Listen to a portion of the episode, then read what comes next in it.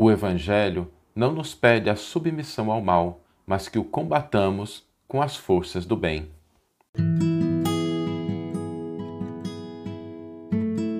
Você está ouvindo o podcast O Evangelho por Emmanuel, um podcast dedicado à interpretação e ao estudo da Boa Nova de Jesus através da contribuição do benfeitor Emmanuel. Hoje nós vamos refletir sobre um tema muito importante que é como resistir, como se opor ao mal, como a gente lidar com a maldade. E, dando um spoiler aqui, né, trabalho do cristão, o trabalho daquele que entende a proposta do Evangelho, é de dissolver a maldade. Né?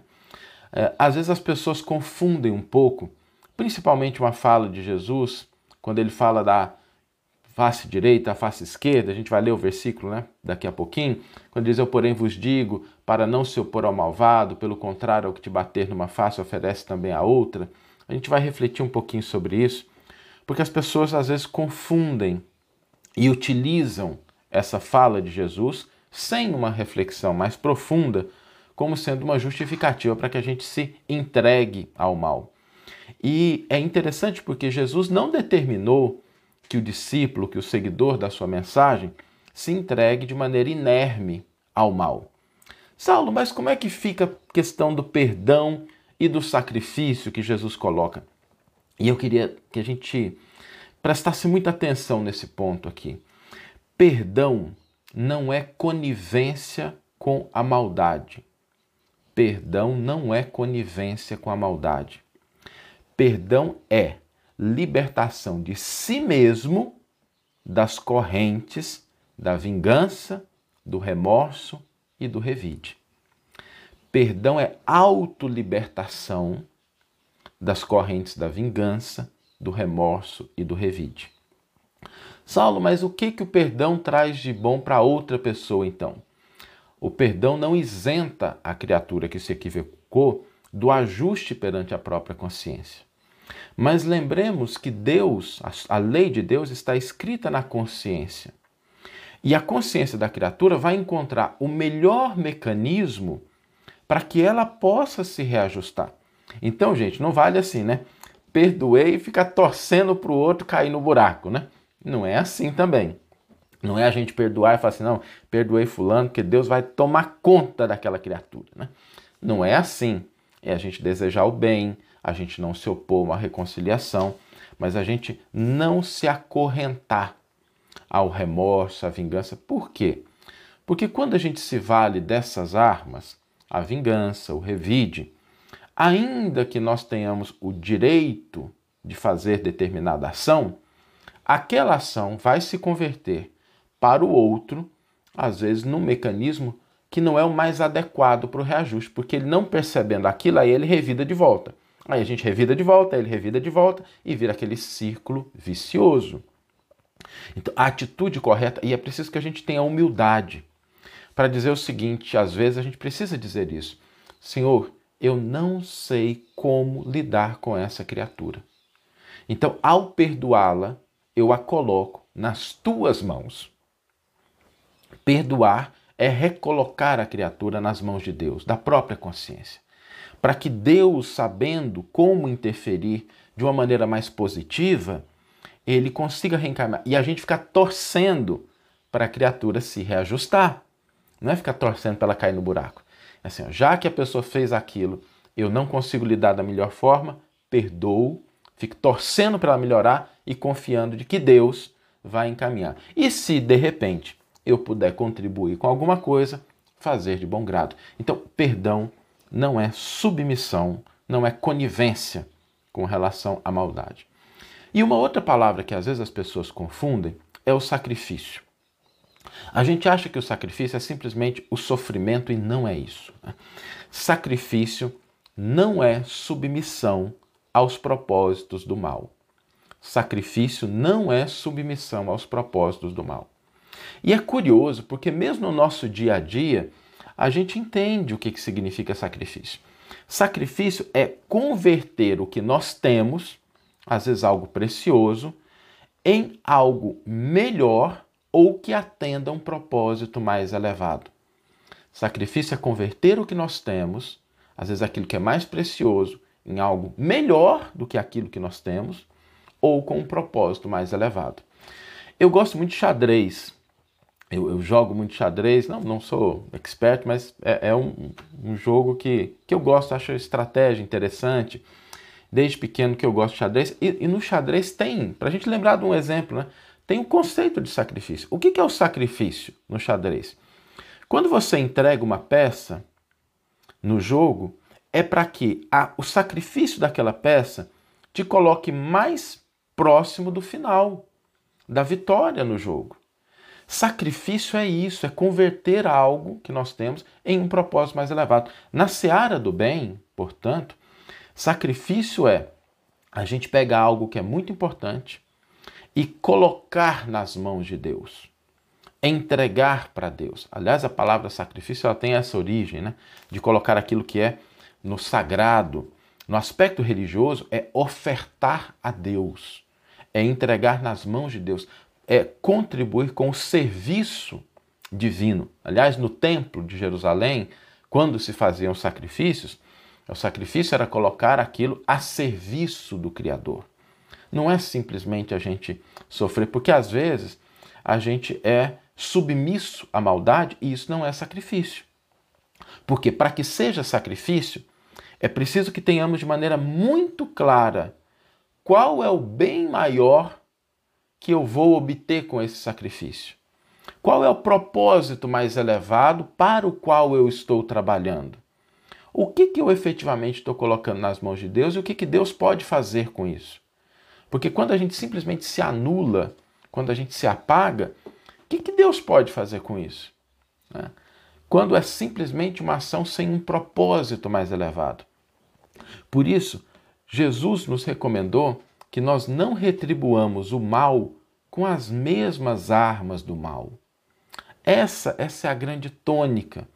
É não nos valermos das mesmas ferramentas, dos mesmos utensílios.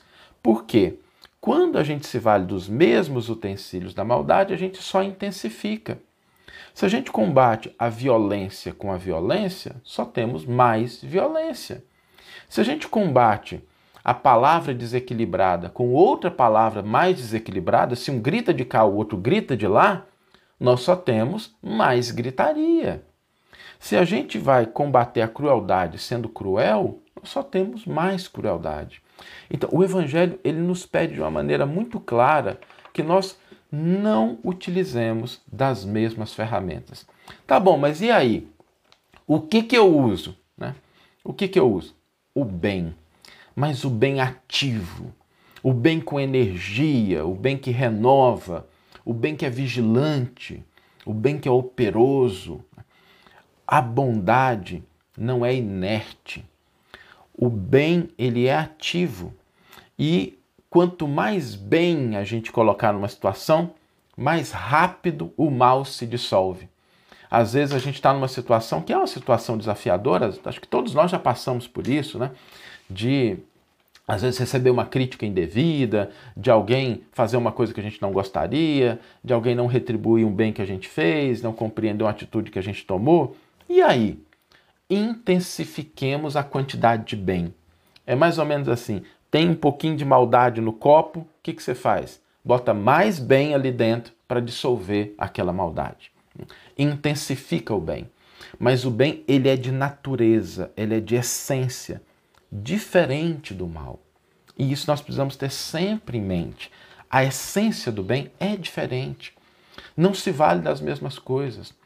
E quando o bem se vale do perdão, do sacrifício, lembremos sempre que perdão não é conivência e sacrifício não é submissão.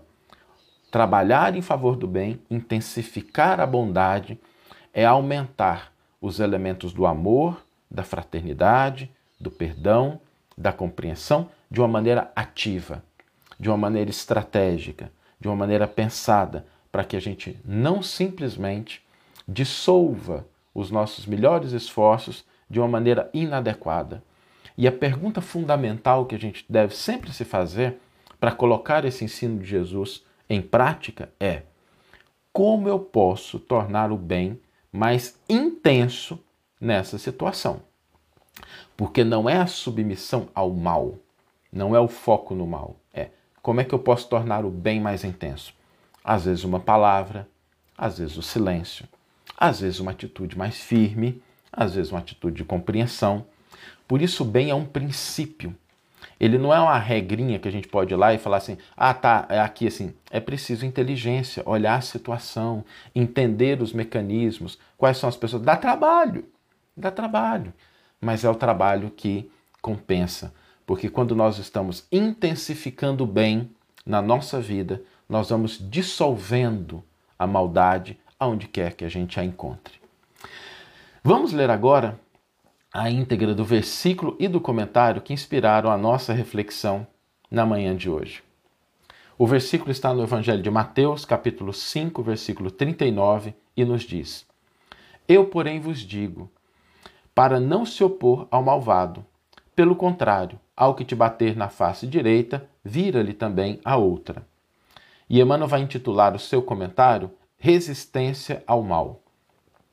Os expoentes da má fé costuma interpretar falsamente as palavras do Mestre com relação à resistência ao mal. Não determinava Jesus que os aprendizes se entregassem inermes às correntes destruidoras. Aconselhava a que nenhum discípulo retribuísse violência por violência. Enfrentar a crueldade com armas semelhantes seria perpetuar o ódio e a desregrada ambição do mundo. O bem é o único dissolvente do mal em todos os setores, revelando forças diferentes. Em razão disso, a atitude requisitada pelo crime jamais será a indiferença, e sim a do bem ativo, enérgico, renovador, vigilante e operoso. Em todas as épocas, os homens perpetraram erros graves, tentando reprimir a maldade, filha da ignorância, com a maldade, filha do cálculo. E as medidas infelizes, grande número de vezes, foram concretizadas em nome do próprio Cristo. Guerras, revoluções, assassínios, perseguições foram movimentados pelo homem que assim presume cooperar com o céu. No entanto, os empreendimentos sombrios nada mais fizeram que acentuar a catástrofe da separação e da discórdia. Semelhantes revides sempre constituem pruridos de hegemonia indébita do sectarismo pernicioso dos partidos políticos, nas escolas filosóficas e nas seitas religiosas, mas nunca determinação de Jesus. Reconhecendo antecipadamente que a miopia espiritual das criaturas lhe desfiguraria as palavras, o mestre reforçou a conceituação, asseverando: Eu, porém, vos digo. O plano inferior adota padrões de resistência, reclamando olho por olho, dente por dente. Jesus, todavia, nos aconselha a defesa do perdão setenta vezes sete, em cada ofensa, com a bondade diligente, transformadora e sem fim. Que você tenha uma excelente manhã uma excelente tarde ou uma excelente noite e que possamos nos encontrar no próximo episódio. Um grande abraço e até lá!